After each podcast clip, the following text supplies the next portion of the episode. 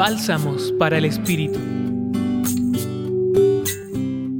En el Evangelio de hoy, el de Lucas, capítulo primero, versículos del 39 al 45, Isabel expresa su alegría al recibir la visita de María.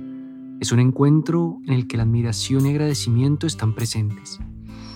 Las palabras de Isabel son generosas, amorosas y llenas de gratitud por el milagro del encuentro que les permite ser testigas del reflejo de sus ojos en la otra.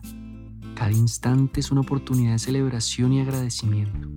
En este encuentro de dos amigas se expresa una de las riquezas del cristianismo y un tesoro de la humanidad, la alegría del vínculo y el relacionamiento entre dos seres que comparten la bendición de vivir y de llevar vida en su interior.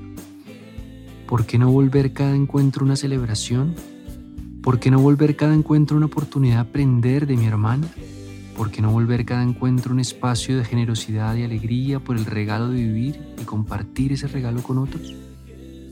Querida María e Isabel, gracias porque con sencillos actos nos enseñan la fuerza de su mensaje, el valor de lo pequeño que al mismo tiempo es lo más grande. Hoy los acompañó Carlos Felipe Prieto Bolaños del Centro Pastoral San Francisco Javier de la Pontificia Universidad Javeriana. Escucha los bálsamos cada día entrando a la página web del Centro Pastoral y a javerianaestereo.com.